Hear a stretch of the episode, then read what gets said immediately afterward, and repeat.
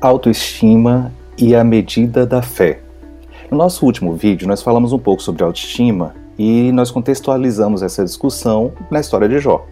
Eu penso que isso foi importante porque tem uma certa frase lá no texto em que Jó está respondendo aos seus amigos e ele afirma categoricamente: Eu não vou permitir que a minha consciência me acuse.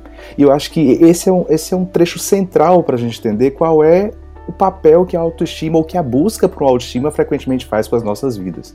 Porque essa ideia de que eu não posso aceitar que a minha consciência me acuse, ou seja, eu não posso aceitar que eu tenha maus pensamentos sobre mim ou maus sentimentos sobre mim, eu tenho que permanecer num estado em que eu gosto de mim, que eu penso coisas boas sobre mim, é extremamente prejudicial para uma vida espiritual integralmente saudável. Basta você lembrar do que nós discutimos no nosso último encontro, em que Jó, por conta dessa busca por fortalecer os bons sentimentos e bons bons pensamentos que tinha acerca de sua própria imagem, ele se afasta dos amigos, ele bloqueia a relação dele com os amigos e ele desafia Deus e acaba bloqueando a relação dele com Deus.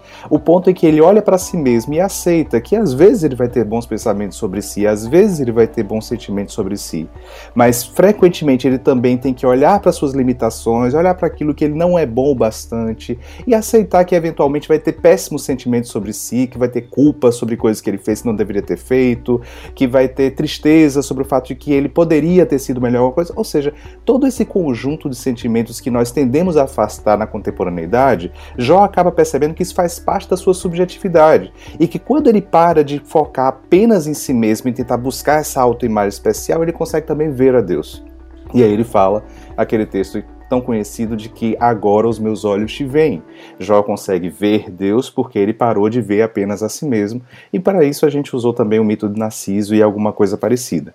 Hoje eu gostaria de continuar falando um pouco sobre autoestima, mas talvez estender isso ah, em um outro sentido, e para isso eu gostaria de ler o texto de Romanos, capítulo 12, do verso 1 até o verso 9. Eu queria que você me acompanhasse nessa leitura com esse olhar especial sobre a nossa relação com a gente mesmo no meio desses tempos de crise. Romanos capítulo 12, verso 1 diz assim: Portanto, irmãos, rogo-lhes pelas misericórdias de Deus que se ofereçam em sacrifício vivo, santo e agradável a Deus, porque é este que é o seu culto racional. Não se amoldem ao padrão desse mundo, mas transformem-se pela renovação da sua mente para que sejam capazes de experimentar e comprovar a boa, agradável e perfeita vontade de Deus. Por isso, pela graça que me foi dada, eu digo a todos vocês: ninguém tenha de si mesmo um conceito mais elevado do que deve ter. Mas ao contrário, tem um conceito equilibrado, de acordo com a medida da fé que Deus lhe concedeu. Assim como cada um de nós tem um corpo com muitos membros, e esses membros não exercem todos a mesma função, assim também em Cristo, nós que somos muitos formamos um corpo, e cada membro está ligado a todos os outros. Nós temos diferentes dons, de acordo com a graça que nos foi dada. Se alguém tem um dom de profetizar, use-o na proporção da sua fé. Se o seu dom é servir, sirva. Se é ensinar, ensine. Se é dar ânimo, que assim faça. E se é contribuir, que você contribua generosamente. Se é exercer liderança, que exerça com zelo. Se é mostrar misericórdia, que faça isso com alegria. O amor, ele deve ser sincero. Esse é um trecho muito importante para falar sobre esse tema de autoestima, porque ele começa dizendo o seguinte: olha, você não deve se amoldar aos padrões desse mundo. Tá bom, então vamos pensar. Quais são os padrões desse mundo para a relação que a gente deve estabelecer com a gente mesmo? Primeira coisa é, segundo os padrões desse mundo, e quando fala mundo, vamos entender que no Novo Testamento o mundo frequentemente tem esse sentido de um sistema que envolve os nossos desejos pessoais acima de tudo. Lembra que é o desejo da carne, desejo dos olhos, a soberba da vida, e isso é o que constitui mundo. Então, nesse sentido do que é que o mundo está tentando nos fazer amoldar, a primeira coisa é que nós acabamos desejando que nós sejamos as pessoas mais importantes. Então, quem é a pessoa mais importante? Você é a pessoa mais importante. E as outras pessoas? As outras pessoas também são importantes, mas elas não são a pessoa mais importante. Você deve batalhar para que o seu valor pessoal seja reconhecido, para que o seu valor pessoal seja elevado. Então você deve vencer esses pensamentos autolimitantes. E você deve mandar embora esses pensamentos que dizem que você não é bom bastante e você deve mandar embora esses sentimentos tristes que você tem sobre você mesmo, porque afinal de contas você precisa se amar, você precisa ter uma estima sobre você mesmo. Esses são os valores que o mundo acaba dizendo pra gente. Mas tem uma consequência que nesse momento de crise está me assustando bastante, que é o fato de que nessa busca de um valor pessoal reconhecido, de um autoconceito sobre si mesmo que acabe ah, transcendendo as limitações de pensamentos ou sentimentos, as pessoas têm usado uma estratégia que é muito perigosa, que é falar. E se nós conhecemos que o texto bíblico nos fala muito sobre os problemas de falar, e o quanto que nós devemos ser mais comedidos no falar, porque é quando a gente para de falar que a gente consegue escutar, porque é quando a gente para de colocar nossa opinião sobre tudo que a gente consegue ouvir mais e compreender mais as coisas. Nesse mundo de redes sociais e dentro desse período de crise, as redes sociais elas só crescem em proporção e influência sobre as nossas vidas. Nesse período, as pessoas estão considerando que elas precisam ter uma opinião formada sobre tudo de que elas têm que falar alguma coisa da sua opinião, porque afinal elas têm o direito de ser, ter a sua voz ouvida, o seu direito pessoal, o seu valor pessoal reconhecido. E por um lado isso é ótimo, por um lado é ótimo que nós possamos dar voz para as pessoas. Por outro lado, enquanto sujeitos, nós devemos ter cuidado para que a nossa voz não nos aprisione.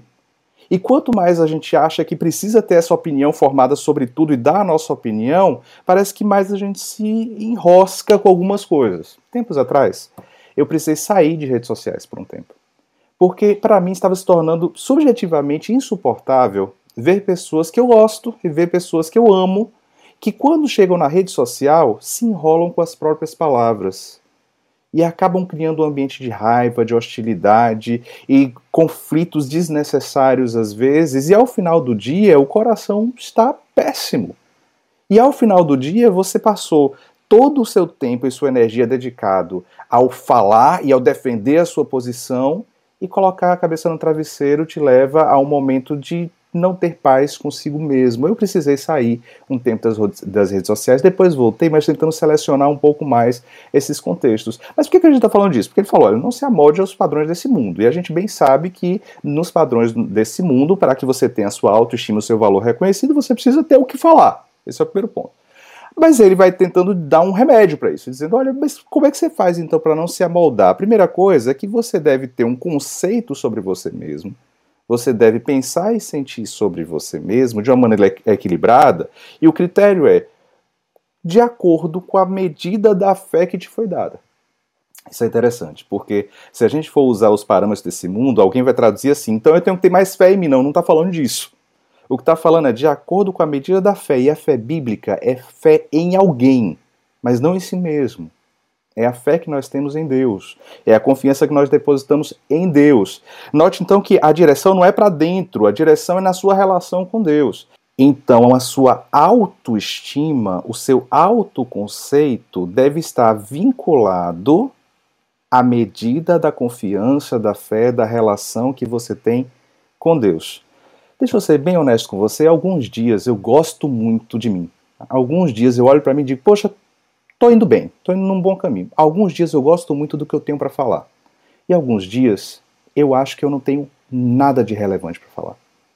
Alguns dias eu acho que não tem nada de bom em mim que eu possa valorizar. Alguns dias eu tenho bons sentimentos sobre mim. Alguns dias eu tenho péssimos sentimentos sobre mim. Alguns dias eu tenho bons pensamentos sobre mim.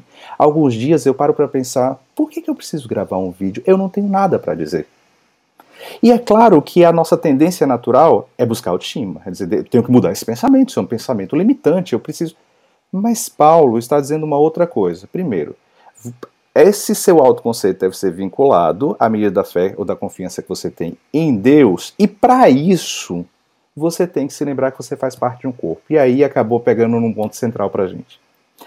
Paulo está dizendo assim: Sabe qual a melhor maneira de você lidar com seu autoconceito? É lembrando que você não precisa ser o protagonista o tempo todo. Isso é libertador. Você já se pegou em algum momento vendo que os seus amigos se juntaram para fazer uma compra coletiva em algum lugar e não te chamaram? E aí a sua cabeça começou a trabalhar. Eles não estão ligando para você, na verdade eles se reuniram, decidiram que não vão te chamar para isso, e nem passa pela tua cabeça que eles podem ter só não lembrado que eles podem ter decidido fazer isso lá, ou oh, esquecemos do fulano. Não, porque você é o protagonista. Você precisou ser o centro da conversa deles, entende? De outra sorte, você já teve alguma experiência, ou no ministério na igreja, ou dentro dentro da sua família ou no seu trabalho, em que as pessoas chamaram outra pessoa para fazer um trabalho que você acha que você faz muito bem, e a sua reação natural não foi pensar assim, ué, mas então talvez essa outra pessoa seja mais apropriada para o trabalho, mas foi há um complô aí. Há, estão pensando alguma coisa para me tirar de jogo. E é importante eu me afirmar aqui dentro desse contexto. O que Paulo está dizendo é exatamente o contrário. É assim, olha para o corpo. Olha para a sua função no corpo. Porque eu posso acordar um dia e pensar, eu não tenho muito a dizer em um vídeo, mas eu sei qual é a minha função no corpo. E eu sei que nós estamos vivendo um momento de crise e que, independente de como eu estou me sentindo sobre mim mesmo ou pensando sobre mim mesmo, independente da autoestima que eu tenho hoje, eu sei que eu tenho uma função no corpo. E eu sei que eu preciso fazer um pedaço porque tem outras pessoas fazendo outros pedaços.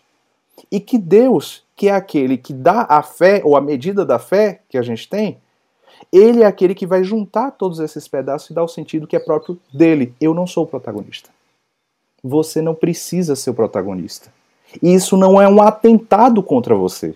Frequentemente, baixar o seu nível de autoestima e perceber-se não como protagonista, mas como parte de um todo, é um exercício de Deus para te libertar dessa angústia, dessa busca incessante por uma coisa que nunca é preenchida. Se o primeiro tópico é você não precisa ser o protagonista, o segundo é você não precisa decidir qual rumo que as coisas devem tomar. Isso não está inteiramente em seu controle.